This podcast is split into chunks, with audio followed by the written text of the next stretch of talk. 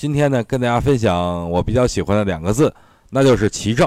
道德经里曾经说过：“以正治国，以奇用兵。”其含义就是以正道治国，以欺诈的方式来用兵。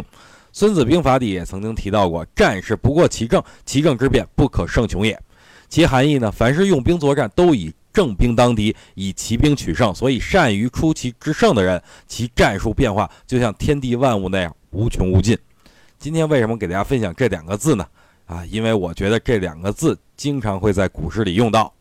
在股市里，正代表的就是个股的基本面。其代表的就是抛开散户思维逆向操作，也就是我经常说的啊，不随大流。这两个字在当下的行情里，哎，有他们的用法。正就是选择基本面较好、业绩增长不错的公司；其就是当别人不敢买的时候，你要分批买入、分批建仓啊。只有这样，你才能把握好今年这波唯一的吃饭行情啊。